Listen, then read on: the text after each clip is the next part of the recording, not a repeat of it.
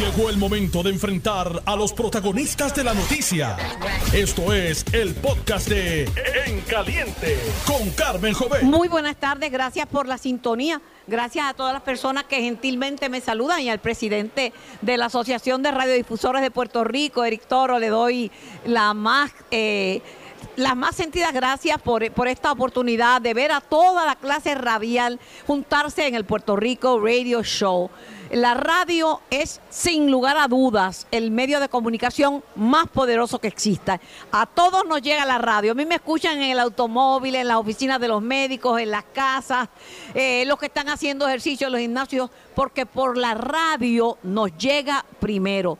La radiodifusión es un medio que no termina nunca siempre nos acompaña en las buenas y en las malas, 24/7, la radio está contigo, con una variedad grande, noticias, veo a la gente de Alianza, gente nuestra de Noti1, saludos a todos.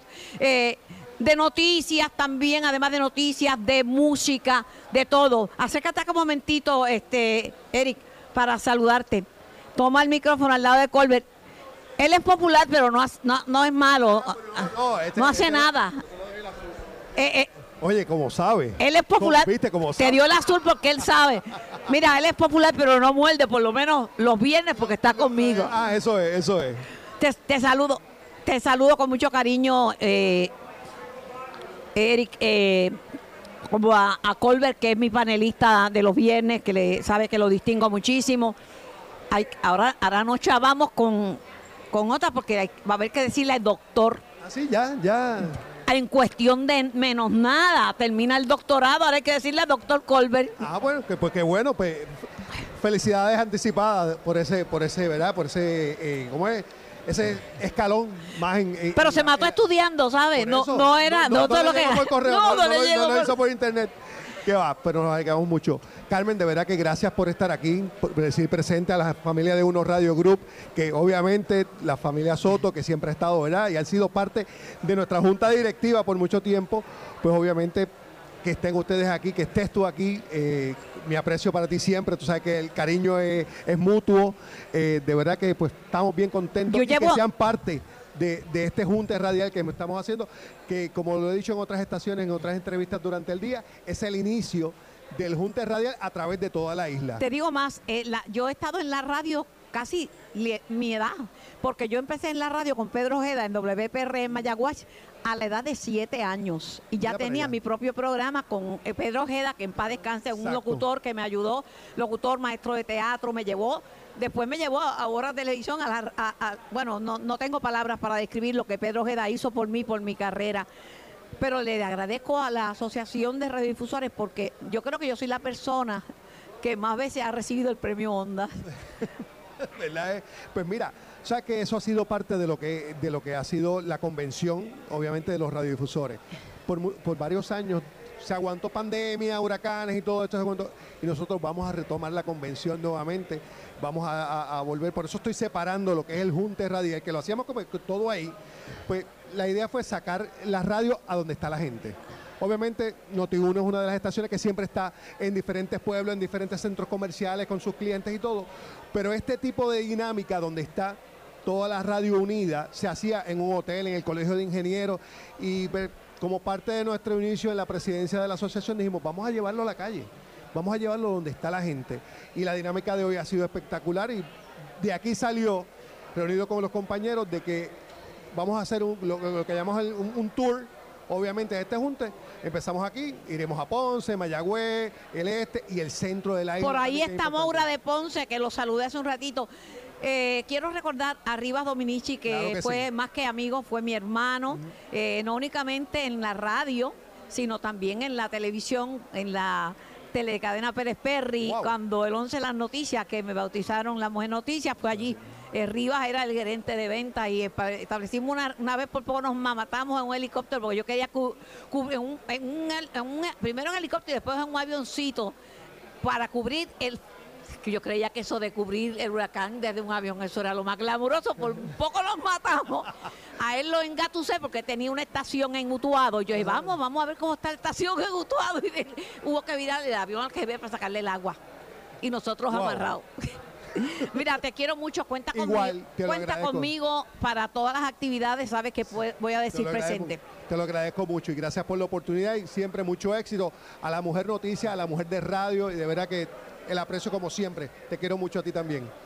60 años en la radio y que no se sepa. Que, que no, se- que no se entere nadie. Colbert, felicidades, me alegro verte un montón. Parece, fácil, pero son de se- seis décadas, ¿sabes? la noticia del día eh, y la noticia de la semana y una de las noticias del año es, sin lugar a dudas, la erradicación de más cargos al expresidente de los Estados Unidos, Donald Trump. Eso repercute en Puerto Rico porque cuando allá estornudan, acá nos da pulmonía doble y tú lo sabes mejor que nadie, maestro al fin. Eh, 78 cargos suman ya Colbert. 78 cargos, eh, con los últimos cargos eh, que son graves, gravísimos, y todavía faltan los de Georgia. En Georgia se le imputa al, al expresidente eh, al presidente Trump, eh, se le imputa haber llamado a un secretario de Estado, que es un funcionario electo, para que le produjera 11 mil votos porque no podría ser que, que estuviera ganando el presidente Biden. Eh, también cargos serios. Volvió a declararse no culpable. Eh, lo, lo grande de todo esto es que mientras más cargos le radican, más aumenta la popularidad de Trump, quien insiste que todo es una maquinación, que esto es una fabricación. Ahora ha dicho que esto es una violación a la libertad de expresión. La libertad de expresión tiene límite. Te grita fuego en un cine y usted puede ir preso, porque eso no es libertad de expresión, puede ocasionar un motín. Y allí hubo un motín en el Capitolio. Lo cierto es que esa es la noticia. Eh, hay una primaria, eh, está tan distante que la última vez él estaba en 54 puntos y de, Santi estaba como en 14, que era el más cercano, 54% versus 14.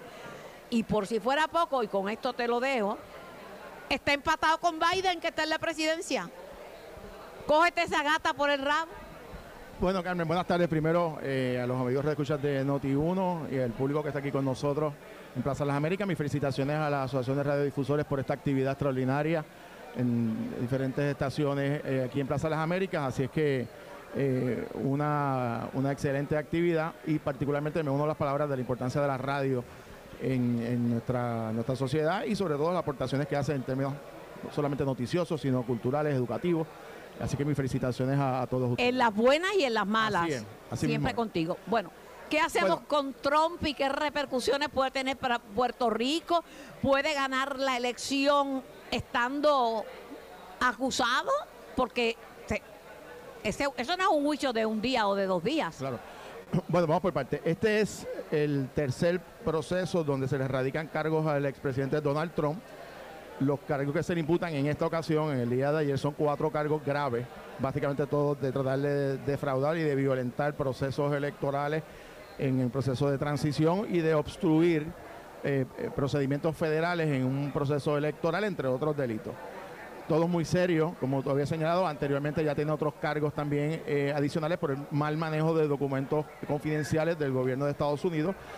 eh, y también tiene cargos a nivel estatal en, en la ciudad de Nueva York, así que tiene- Mal manejo tiene- y también de destrucción de es, algunos de esos documentos. documentos. Bueno, pero este último, yo tuve la oportunidad, digo, lo- los he visto todos, pero este último muy particularmente... Son 45 le- le páginas. El, el, el indictment, la acusación federal, porque al principio, cuando sale la noticia, un poco anticipando eh, la presentación de los cargos, sus abogados y sus defensores decían que esto era un asunto de libertad de expresión.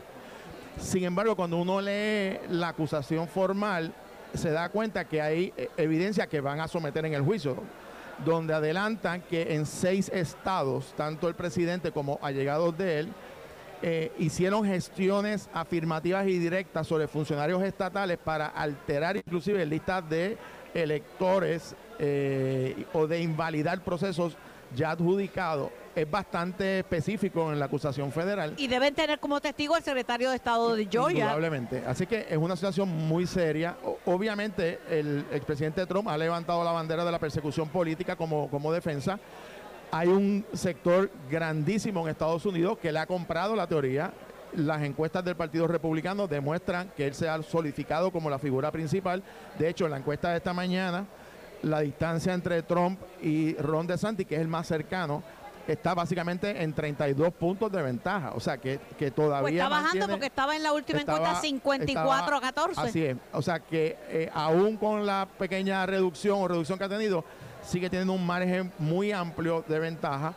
Y a la pregunta específica de si él puede correr bajo procedimientos criminales, la respuesta es que sí, a menos que pase una de dos cosas. Uno, que eh, haga una admisión de culpabilidad en un delito que lo inhabilita un cargo no- no federal. lo- no lo es difícil que ocurra o que en efecto se vea un juicio y en alguno de los cargos se declare culpable. Hay que recordar que bajo el sistema constitucional ahora norteamericano, igual que en Puerto Rico a nivel legal, los jurados en casos criminales son tienen que ser unánimes. Así que en ese sentido, si va a haber un jurado unánime en los diferentes estados donde se va a ver estos procesos, en en el caso de Florida, Nueva York y en el caso de Washington, D.C., la capital federal, eh, si es posible que un jurado se vire, como ha pasado en algunos casos, bueno, eso es una posibilidad real, porque indudablemente el- la, la política en Estados Unidos ha fraccionado la sociedad. Pero no vayas tan lejos de Casi Estados mitad, Unidos. mitad. Vamos a Puerto Rico. En el caso de Aníbal Acevedo Vilá había 11 personas eh, acusadas, 9 personas culpables y, y Aníbal y creo que Luisita Inclán fueron los únicos dos que fueron no culpables. O sea, y eso por jurado. Así Eh, eh, o sea que es difícil cuando es un líder político, tú no sabes por dónde Claro. va a virar la, la opinión de esos jurados. Por, por pues, eso hacer una proyección de qué va a pasar, pues eh, realmente es imposible de hacerlo. Hay que ver si los procesos se van a ver antes de la elección. Hay algunos planteamientos que han hecho los abogados de que se va después de la elección. Obviamente, eh, presumiendo que Trump pudiese ganar la presidencia. Eh, así que es un, un escenario incierto. Hay que ver, Carmen, si en los próximos meses en los primeros estados donde va a haber eh, votaciones, y de hecho hay un debate ahora a final de este mes, creo que el 22-23, el primer debate, si comienzan a moverse los electores republicanos a mirar otros candidatos ante la posibilidad de que Trump no sea candidato hábil al final del camino, eso lo vamos a ver en las próximas semanas y obviamente de aquí a noviembre, probablemente un año antes de las elecciones, vamos a saber si realmente va a mantener sus números o si va- comienza una tendencia a moverse a favorecer otros candidatos. Lo de la libertad de expresión yo lo tomo con pinzas porque en ese ataque al Capitolio hubo heridos y hubo muertos. Yo puedo expresarme, pero yo no puedo agredir a ese caballero porque eso no es expresión, eso es una agresión. Y si le doy un tubazo o le quito un taser y le hago daño físico, es un acto criminal. De hecho, hay gente presa por esos actos, o sea, y, bueno, para, para que tener, para poner en perspectiva, ese incidente ha provocado la muerte de cinco personas, dos de ellas el día de los incidentes, otros por otros, eh, otras eventualidades, incluyendo personas que se suicidaron, policías que estuvieron envueltos. Hay más de 130 personas, creo que el número exacto son 30, y- 138 personas acusadas formalmente. Hay gente cumpliendo cárcel por ese incidente. O sea, no fue una cosa liviana, no fue una protesta rutinaria. Aquí hubo, aquí costó vida. Por consiguiente, es una situación eh, que va y que requiere acción de la rama judicial de investigar y de llegar ante los responsables. Así que este caso va, va a continuar, indudablemente. Saludos a todos, al público que está presente aquí en Plaza Las Américas. Gracias por el cariño, gracias por la amistad. Veo gente encantada, veo gente de toda la gente que coopera con nosotros allá en, en Noti. Encantada, señora, en Noti 1 está la gente de la Alianza, los de Wimmer, todo el mundo está aquí. Este es el Puerto Rico Radio Show. Yo transmito en representación de Uno Radio Group, la cadena noticiosa más poderosa de Puerto Rico, en la compañía del amigo Jorge Colbert, analista, eh, ex asesor político de tres gobernadores, o sea que en política ha estado metido, pero desde que nació. Hablando de elecciones, porque de lo que se trata es de violentar un proceso electoral en curso. De eso es que empieza todo. Estaban allí haciendo la transición y prácticamente a punto de declarar a Biden ganador cuando viene el grupo de gente, ataca al Capitolio y el corre y corre. la llamada al secretario de Estado de Georgia es para que pare, que a que le consiga votos y que vea donde esté, porque él juraba que le había ganado. Acá en Puerto Rico hay una controversia y tiene que ver con lo electoral. El código electoral que usted, usted, Jorge Colbert, y el licenciado Ramón Torres, que me debe estar escuchando, en unión con Vanessa Santo Domingo y Edwin Mundo Ríos, modificaron, prepararon, enmendaron, porque entendían que el del 2020 tenía fallas. Ese código ayer me dijo José Coni Varela, vicepresidente de la Cámara de Representantes, que no podía aprobarlo la Cámara de Representantes porque no servía. Me dijo, eso, eso que mandó Dalmau, eso no servía. Dalmau se refiere a José Luis Dalmau, presidente del Senado y expresidente del Partido Popular. Eso que mandó Dalmau no servía, si eso nada más que defendía a dos partidos, el Partido Popular y el PNP. Eso no es democrático. Eh, además que, de, además de ser malo, lo mandaron a última hora y no le dieron el tiempo a los representantes para aprobarlo. Y Carmen me dijo José Coni Varela, está grabado, pues si lo quiero oír. Eh, yo no me lo invente que tengo buena memoria. Eh, me dijo Coni Varela que él cree en la democracia y que él está para defender los cinco partidos políticos que hay en Puerto Rico y el, y el independiente que es Vargas Vidó. Así que, y yo le dije, pero mire, no lo van a firmar porque en gobierno compartido tienen que ponerse de acuerdo el Partido Popular con el gobierno del PNP, porque el gobernador es PNP y los, y los presidentes de las cámaras son populares. Digo, no, no, no, pero la democracia es primero. Y si el gobernador no lo firma, entonces él también está en contra de, de ese proceso democrático. Bueno, Carmen. O sea, en resumen, el culpable eres tú. Entre otros. Entre otros. Bueno, vamos por parte. Primero, tengo que corregir varias. Señor, si le estoy dando muy duro, me avisa que yo le quito No, el puño no, del, no. del gua- le quito el guante. Usted me hace la señal y yo. En primer, en primer lugar, hay que corregir algunas premisas que el- estoy al tanto de las declaraciones del representante Connie Varela, que él expresó que son incorrectas. ¿A usted lo sabía? La- sí, lo primero que hay que corregirle es que no es cierto que el proyecto del Senado 909 eh, solamente se trabajó entre el Partido Popular y el Partido Nuevo Progresista. El, Partido Popular, de hecho, el comisionado electoral de entonces, Ramón Torriente Servidor, la primera reunión que hicimos sobre este tema fue con el Partido Independentista. La segunda fue con Victoria Ciudadana. La tercera fue con Proyecto Dignidad. Y la cuarta y última reunión fue con la comisionado del Partido Nuevo Progresista.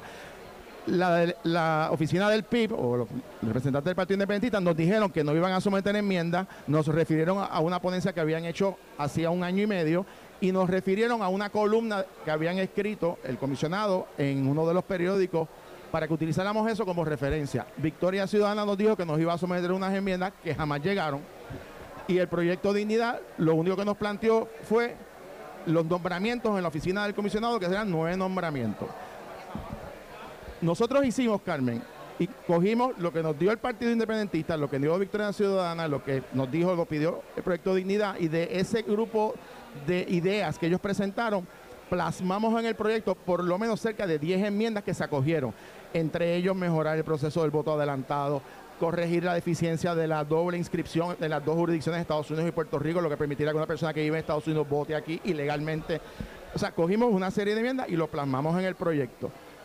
Aún incluyéndolo, nos informaron que los, los tres partidos le iban a votar en contra porque esa es su posición, que aún inclusive en legislación que ellos han favorecido o de enmiendas a reglamento en la comisión, que se les coge sus enmiendas, le votan en Como contra. un dato, como un dato, Jesús Santa, presidente de la Comisión de Hacienda, popular como ustedes, como Connie como usted, pero presidente de la Comisión de Hacienda de la Cámara de Representantes, me dijo a mí y me trajo documentos de que de 10 enmiendas sometidas por el Partido Victoria Ciudadana y por, por el PIB, se le aprobaron nueve y Así le es. votaron en contra. Así es, y- pero voy más lejos, que es otra de las errores del querido amigo Connie Varela. Las enmiendas que Connie Varela aprobó en la Cámara violan el plan fiscal aprobado por la Junta de Control Fiscal, porque incrementa los gastos en la Comisión Estatal de Elecciones en casi 16 millones sin decir de dónde sale un solo centavo. Ese tipo de legislación es la que nos llevó a la quiebra. Legislación irresponsable de aprobar dinero sin tener los chavos, de asignaciones sin tener dinero. Voy más lejos.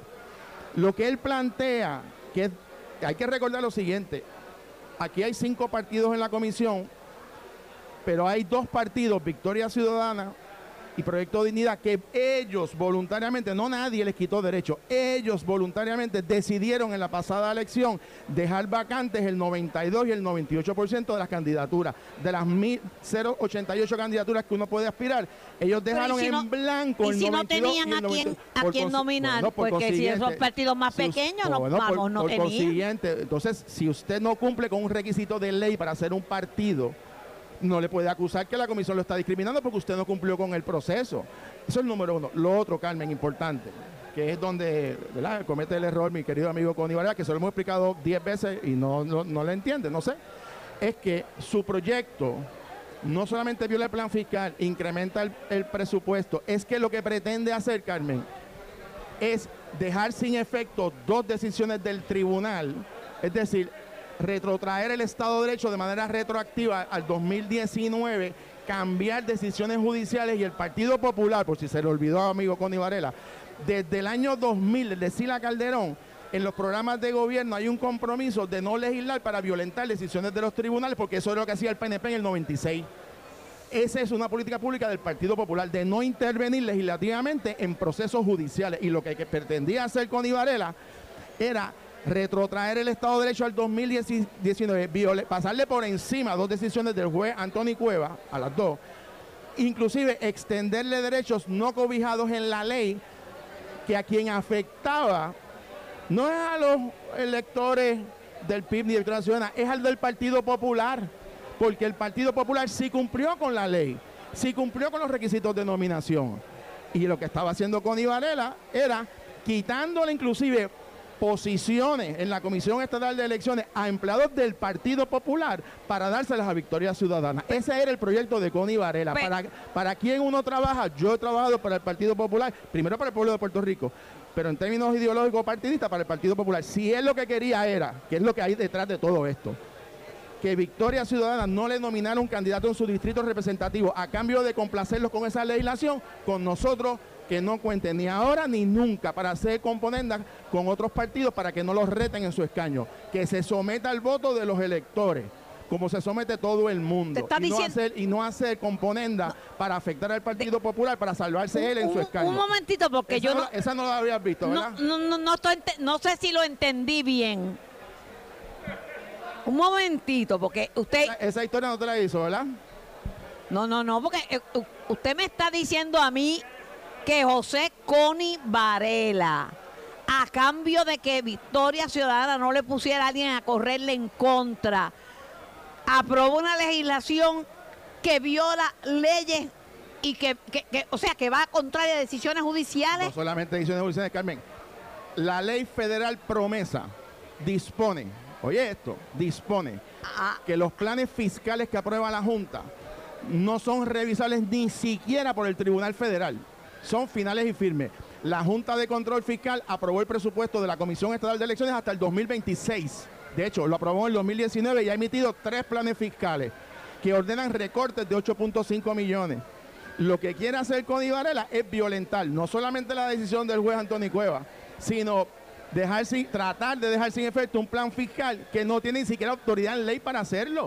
la ley promesa no le permite ni a CONI, ni a la Cámara, ni al Senado, ni al gobernador violentar un plan fiscal que ordena reducciones de gastos en la Comisión. En una situación como esta. parece que, yo le invito a que lea la ley promesa antes de venir a tu programa a acusar a José Luis Dalmao, primero que se ponga al día, lea la ley, entienda la ley, le consulte a su gente y se dé cuenta que su proyecto viola decisiones de los tribunales y violaría el plan fiscal que es contrario a la ley federal promesa. Nada más y nada menos. En Mayagüez, y ya me dicen que tengo que pausar, cuando surge una situación como esta, lo único que resta decir es, anda pa'l candado.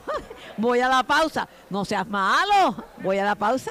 Estás escuchando el podcast de En Caliente con Carmen Jovet de Noti 1630. Estamos en vivo desde el centro de todo, Plaza La América. Está bien concurrido. Hoy viene mucha gente que viene a coger fresquito y también a hacer sus compras, a mirar por ahí, a divertirse, entretenerse.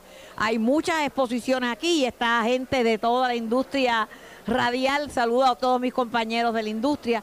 Están eh, compartiendo de este Puerto Rico Radio Show, una actividad que presenta la Asociación de Radiodifusores buena porque nos encontramos con compañeros de todos, de todas las estaciones, y son muchas. En un momento eran como 110 estaciones en, en la isla de Puerto Rico. De hecho, Marshall McLuhan, el padre de las comunicaciones modernas, a quien tuve el honor de conocer y, y participar con él en una convención mundial, cuando yo le dije que en Puerto Rico había tantas estaciones de radio. No, no, yo no dije que Puerto Rico. ¿Qué usted cree de, un, de una isla 100 por 35 que tenga tantas cadenas de televisión, tantas estaciones de radio? Me digo, tantas cadenas de periódicos. Me dice, no, eso no puede existir. Yo digo, "Se- existe y se llama Puerto Rico. No creía el desarrollo en el campo de las comunicaciones de Puerto Rico. Estoy conversando con Jorge Colbert Toro, mi invitado de, de los eh, viernes. Hasta muy recientemente fue el comisionado electoral alterno del Partido Popular Democrático estábamos hablando de que quieranlo o no lo quieran, el código que va a prevalecer es el que el Estado, el, esta- el que, el que está, el Estado de Derecho, el que se aprobó durante el Senado en la época de, de el amigo Tomás Rivera Chats, es el que va a prevalecer, porque no me cabe la menor duda, si madura como pinta, de que el gobernador Pedro Pierluisi lo va a vetar. Carmen lo va a vetar no solamente porque lo anunció, es que, es que el proyecto como salió finalmente, eh, que es básicamente la versión negociada por Connie Varela con los partidos minoritarios, incumple con el plan fiscal. Eh, pero además de eso, Carmen, el Estado de Derecho hoy, luego de la elección del 2020, es que todas las personas de 60 años o más que quieran voto adelantado, eh, por, razones diversas, eh, no tengan que ir a hacer las filas de horas y horas en los centros de votación y lo puedan hacer organizadamente. El proyecto de Connie obliga a que solamente las personas de 80 años o más puedan hacer eso. Quiere decir que las personas que tienen 60, 70, 75, 78, 79 años se tienen que chupar filas de 6 horas. O sea, ya, la, ya los procesos se han modificado, se han modernizado. El sistema que va a entrar ahora es un sistema electrónico de registro. Va a haber eh, todas las deficiencias que hubo en la pasada elección, particularmente el voto adelantado, se corrigieron reglamentariamente, a pesar de que no se aprobó por la ley.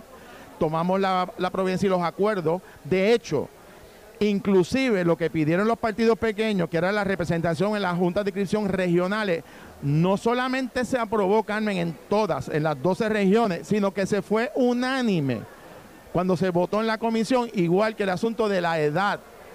Y, y, y- y, o sea, traigo este punto, que es un ejemplo de cómo no conocen los procesos de la comisión, porque el código ya establece que no hay que volver a la legislatura para crear nuevas modalidades de voto adelantado, porque ya desde el 2020 se les reconoció ese poder a los Pero comisionados. Colbert, te guste, Si es unánime. te guste o no te guste, le guste a la gente o no le guste, la realidad es que tenemos una Junta de Supervisión Fiscal.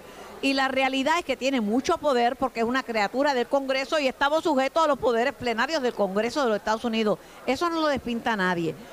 Pregunto, ¿y alguien le llevó ese documento como quedó al final a la Junta? Uno, de- por, por supuesto que no. Eh, Uno de los requisitos que hay en la ley promesa y bajo los nuevos estándares es que toda la legislación que tenga impacto económico, particularmente que sobrepase una cantidad millonaria, debe de ir ante las, someterse ante la Junta de Supervisión Fiscal.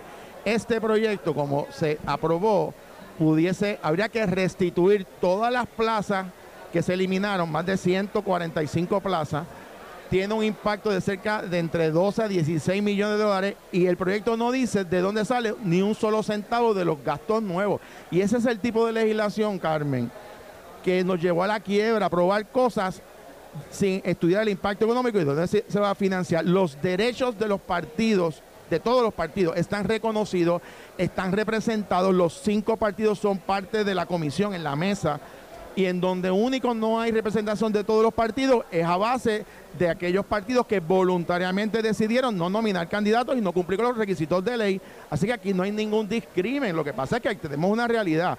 Usted quiere ser tratado como un partido político de verdad, Bueno, pues postule los candidatos, pero no puede ser que tres personas registran un partido, pongo un candidato a la gobernación y tengo que tener que el, el, pueblo de Puerto Rico me tenga que pagar 100, 150 empleados porque soy un partido de tres personas. Hombre, no, o sea, tiene que haber unos criterios razonables. Y la Junta de Supervisión Fiscal y la Asamblea Legislativa establecieron unos criterios que están existentes, el sistema de los partidos por clasificación desde la década del 70, Carmen.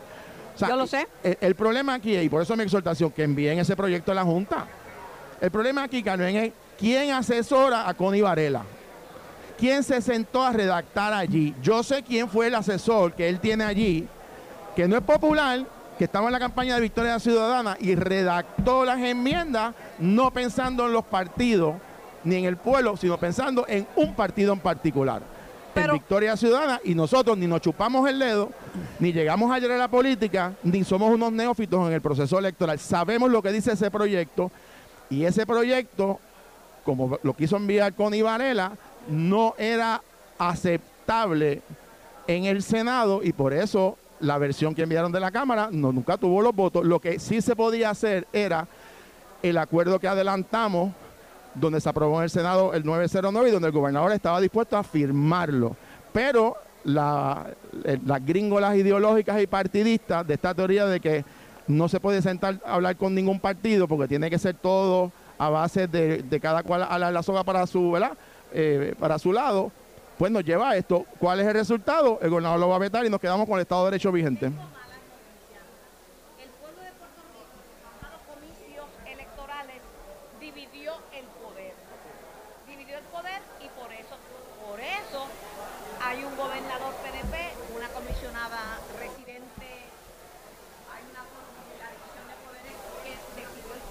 Mandato electoral, un gobernador de un partido, el PNP, Pedro Pierluisi, una comisionada residente del PNP, Jennifer González. Las cámaras no tienen, no tienen grandes mayorías, ¿verdad? Pero el presidente de la Cámara es popular y el presidente del Senado también. Y ganaron ustedes como, como ¿cuántos? 40. 41 municipios. 41 municipios. Pero el mandato de un gobierno compartido es compartir, pero tienes que compartir con el otro, pues tú no tienes los votos, ni Connie, ni Tatito, ni Dalmao, para ir por encima del gobernador. Bueno, Carmen, voy más lejos, voy más lejos. El pueblo, a través de sus votos, decidió un gobierno compartido que ningún partido tiene mayoría absoluta en ningún cuerpo legislativo. Quiere decir que necesita dos partidos o más para aprobar cualquier legislación. Pero más importante es que sacando al PNP, si tú dejas al Partido Popular, Victoria Ciudadana, el PIB y Proyecto Dignidad, es más, y le sumo al senador independiente, todos ellos juntos no tienen las dos terceras partes para pasarle por encima del veto al gobernador. ¿Qué quiere decir eso? Eso quiere decir que si usted quiere aprobar legislación realmente que cambie, que modifique, que mejore estatuto, indudablemente necesita la firma del gobernador porque usted no tiene los votos para pasarle por encima. Eh, bueno o malo, yo no voté por Pierluisi, pero lo sentó el pueblo allí y esa es la realidad política y electoral. Y ese es el mandato que el pueblo estableció con sus votos y a ningún partido le dio mayoría. ¿Cuál es el mensaje? Siéntense en hablar y lleguen a entendimiento. Pues eso fue lo que hicimos con el Código Electoral. Pero tú tienes que negociar y hablar y dialogar con el que firma la ley, no con el que tiene un legislador o dos legisladores. Y entonces deja, deja más de tres cuartas partes de los miembros de la Asamblea Legislativa desprovistos porque quieres complacer a uno o a dos de 27 senadores de 51 representantes. La matemática de los queridos amigos no cuadra porque en las democracias mandan las mayorías, no mandan las minorías. Es al revés. Es al revés. Y el mandato del pueblo fue poner a un gobernador del PNP y una legislatura donde el Partido Popular tiene más legisladores, pero tampoco tiene mayoría. De hecho, voy más lejos. José Luis Dalmao es presidente del Senado porque hubo dos senadores, una senadora, Rodríguez Bebe, y el senador Vargas Vidot, que le dieron el voto para el número 13 y el número 14 y tener la mayoría para ser presidente del Senado. Porque si tampoco ellos hubiesen dado su voto, José Luis no hubiese, no hubiese presidente del Senado porque no había mayoría absoluta. Eh, eso no lo, del pueblo. Eso no lo puedo disputar. Vamos a dar eso por estipulado. Una figura que a mí me llama mucho la atención eh, por, su, por su fuerza y su elocuencia y porque de la nada, sin hacer una inversión en medios de comunicación, utilizando las redes sociales, se convirtió en la, la sorpresa de la pasada elección. Me refiero a Alexandra Lúgaro. Alexandra Lúgaro sacó incluso más votos que, que Juan Dalmau, que salió súper bien en esa elección. Sí, y, y estuvo, bueno, no, no es que Pierluisi sacara un por ciento tan alto, sacó en los treinta y pico, y el Partido Popular ta- también, pero sacar, cuando los demás sacan treinta y pico y treinta y pico, sacar, sacar, ca- sa- hab- hablando de política, Dios mira quién está ahí. No estábamos hablando mal de ti, ¿sabes? oye, me estaba molestando el oído. Charlie Delgado Altieri, saludos Charlie. Saludos, Carmen, un placer siempre estar contigo y mi saludo a Jorge Colbert también. Estamos hablando, ¿verdad?, del gobierno compartido. Ese fue el mandato del pueblo. Tú saliste muy bien, parece que Dios te mandó por ahí porque estábamos hablando de los números. El gobernador sacó mayoría de los votos. Tú saliste muy bien en esta primera experiencia en la candidatura del gobernador. Pero, Y en la próxima vamos a salir mucho mejor. pues está bien, pero ahí, ahí salió Alexandra Lugaro, hizo una gran demostración. Una demostración incluso superior a la del PIB, que es un partido histórico como el Partido Popular y como el PNP. ¿O, o estoy equivocada? No, tienes toda la razón. Pues la razón. cerró el comité electoral. Oye, qué bueno que cogerlo para pincharlo, ¿verdad? Está bueno. Y vestido de rosita, está como está de Barbie, se va para ver Barbie. Barbie, de Barbie. Te queda bonito. Gracias, gracias. Los hombres seguros se ponen rosado de color. Pues claro. Eh, no que Mira, Jo- mira Jorge cómo va, mira. No, Casi eh. rosadito y hasta con palmita. Sí, porque, bueno, tú sabes, eh, es el voto mixto. Mira, el, ella anunció que iba a cerrar el comité electoral. Eso no es nada, ¿verdad? Tú cierras el comité y arreglas tu finanzas. Este, tú te estás poniendo bonito para la elección porque has rebajado. No estamos trabajando No, no, no, tú, tú- hay que trabajarlo. no, tú, estás. ti- ti- Tienes hasta un personal trainer, tú no lo ves. Mira, entonces, pero se está rumorando que tanto ella, tanto Alexandra Lugaro como Carmen Yulín Cruz podrían postularse o correr, como dicen erróneamente, eh, para el Senado de forma independiente. ¿Qué tú crees? Bueno, yo lo que creo es, Carmen, que cada elección es diferente. Cada proceso es diferente, así que hay que ver cuál, eh, cuál va a ser la oferta de, los partidos políticos, de los candidatos, la aceptabilidad que cada cual pueda tener ante el pueblo. Así que está por verse, ¿verdad? Cuál efectividad va a tener esas candidaturas, si van a ser bien vistas y aceptadas por los electores. Así que aquí todo está por verse. Tú dijiste algo, lo dijiste en el programa de televisión, en directo y sin filtro. Creo que me lo dijiste a mí misma en la cara. Este, y luego me lo repetiste en Noti1. Sobre el tema de las primarias, que después de las primarias, pues no hubo el apoyo que tú esperabas. Que los que perdieron, no voy a mencionar nombres, pero fueron Yulín y Batia. ¿He dicho nombre yo? No, yo, yo lo digo porque es verdad. Era que no, no se acercaron, no te ayudaron ni nada. Eh, otro dice, pues debió llamarlo Charlie. pe- Pero lo- las primarias son buenas, son democráticas. Lo que pasa es que dejan unos chichones. Ese es el problema, Carmen. El problema son los procesos, ¿verdad? Uno, de, oye, eh, técnicamente suena muy bonito y parece muy bonito, pero en el momento de ejecutar, cuando las cosas se empiezan a calentar, los ánimos, eh, comienzan las situaciones a chocar unas con otras, pues En, el PNP no que se, cuando empiecen, No, no, se van a matar. ya, ya se calentaron, ya le está diciendo irresponsable a la secretaria, dice, de tantas viviendas en la parguera, tienen que dar información privilegiada de la de los suegros de, eh, de Jennifer González. Ya le tiró eso. Y, y no únicamente eso, me están amenazando a mi gente con que los van a sacar. Esos que- son los subterfugios de, de- de la señora, ¿verdad? Que está llevando a cabo ese tipo de argumentación de doña Jennifer González.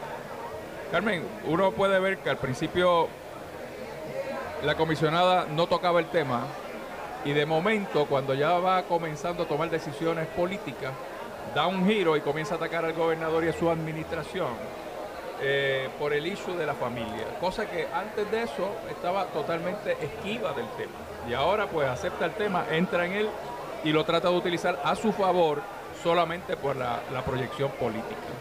Y ese es el juego en que Jennifer tiene acostumbrado. ¿Y tú crees que las primarias en el Partido Popular van a ser bien suavecitas, mejor que las del PNP? te- Ay, bendito. No, no, si no se Ay, trata- bendito. No se trata de eso, se trata de la Se sacan los ojos, de la muchachos. estrategia de Jennifer, de cómo juega con las circunstancias a su favor. Y se te olvidaron las estrategias de Yulín. Bueno, pues por igual, por eso te digo que, que- que hay que ser transparente y honesto en las cosas, que es lo que ella no ha sido.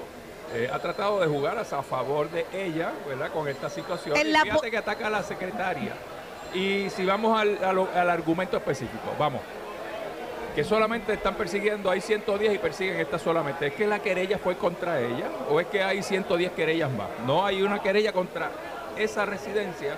Oye, porque alteraron la, el, el- el área, ¿verdad? Alteraron todo lo que tiene que ver con, con- con la flora y fauna alrededor y unas mejoras que le hicieron a la casa que no debieron haberse estado haciendo porque son ilegales.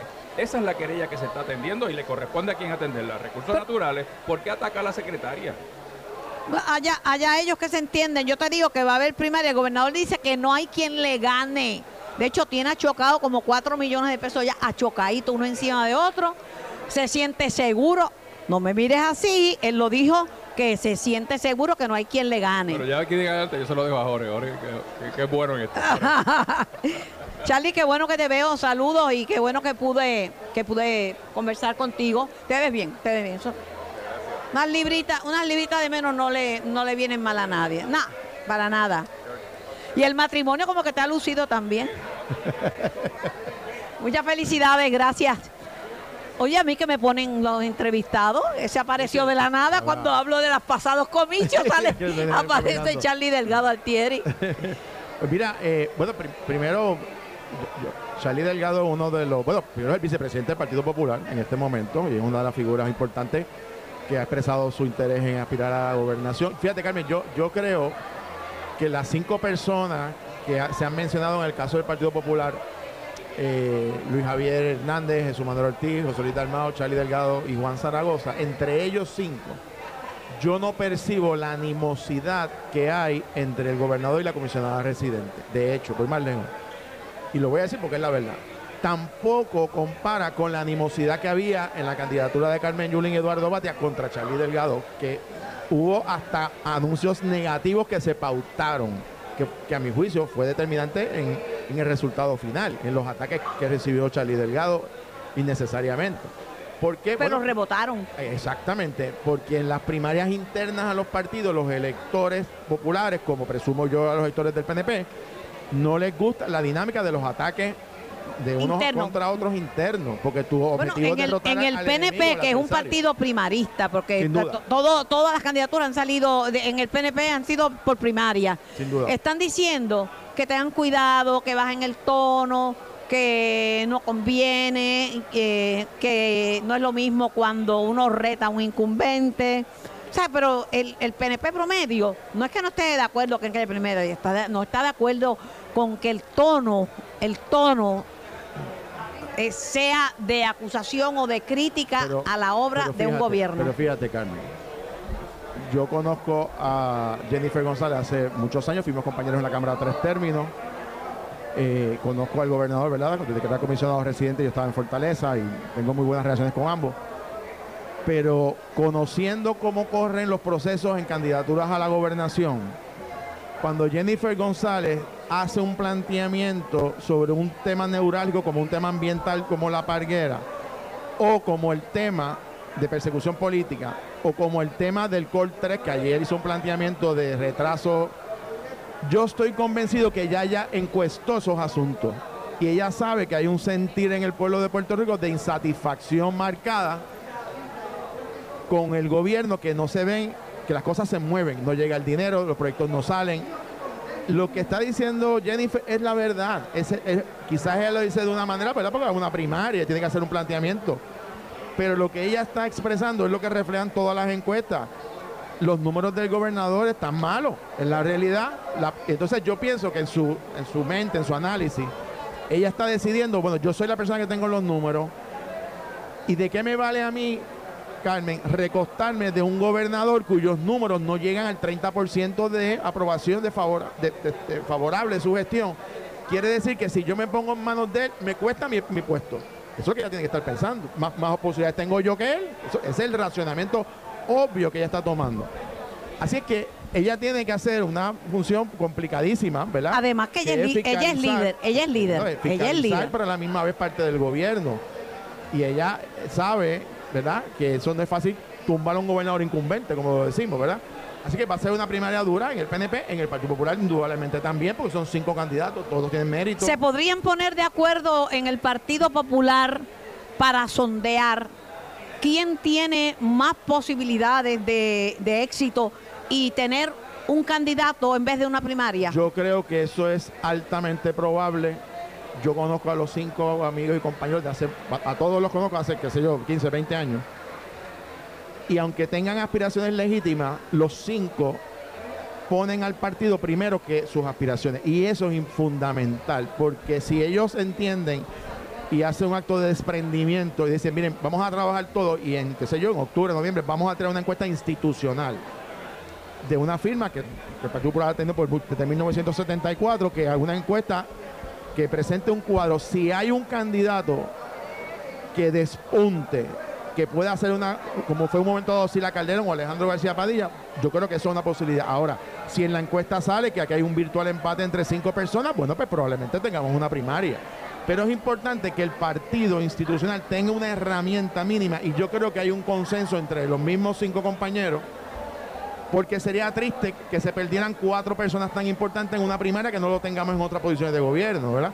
Así que yo creo y creo que el llamado de los populares al presidente particularmente, ¿verdad? Que es el que convoca y el que puede hacer estos movimientos, es a que se sienten, dialoguen, lleguen a un entendimiento, hagan un proceso interno de campaña, por decirlo de esa manera, y en una fecha cierta se haga una encuesta institucional y vemos los números. Si alguien despunta, pues nos fuimos. Si no despunta ninguno y todos están en, en virtual empate, ah, bueno, porque se cuenten los votos.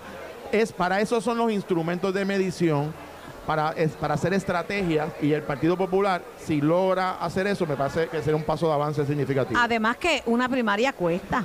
Bueno, para que tengas una idea, la, la primaria última de, de Charlie, Julien y Eduardo Batia, entre y, y Roberto Prat, que tuvo una etapa, entre ellos cuatro levantaron y gastaron 880 mil dólares que el Partido Popular después no tuvo en la elección inmediata. Eso, eso es dinero que ellos levantaron que el partido no tuvo el último mes. 880 mil dólares, casi 900 mil dólares. Así que si cuesta y tiene un impacto eh, sobre la finanza eh, que, que sin duda alguna pues puede afectar las aspiraciones del Partido Popular. Sin contar eh, con el desgaste, ¿verdad? Porque hay que trabajarla. la- no son mágicas las primarias. Las primarias son como una mini elección.